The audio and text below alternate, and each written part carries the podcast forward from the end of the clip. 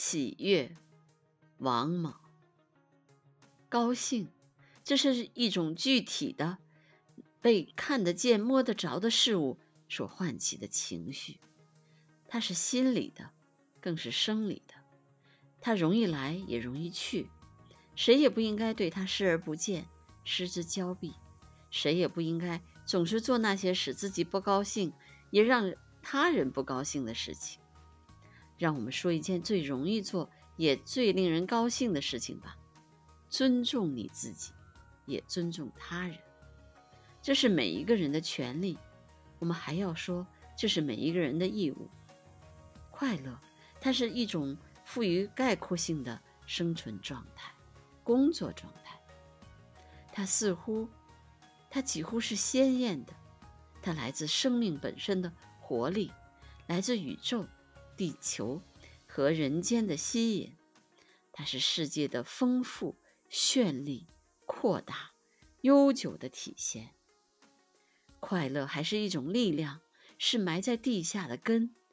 消灭一个人的快乐，比挖掉一棵大树的根要难得多。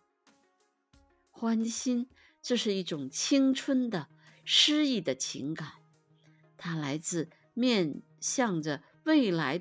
伸出双臂的奔跑的冲力，它来自一种轻松而又神秘、朦胧而又隐秘的激动。它是激情即将到来的预兆，它又是大雨过后的比下雨还要美妙的多，也久远的多的回味。喜悦，它是一种带有形而上的修养的境界。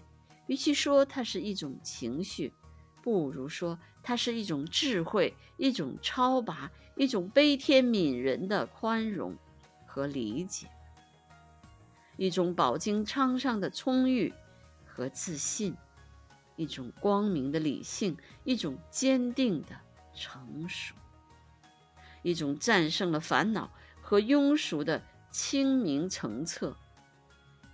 它是一潭浅水。它是一抹朝阳，它是无边的平原，它是沉默的地平线。多一点，再多一点喜悦吧。它是翅膀，也是归巢。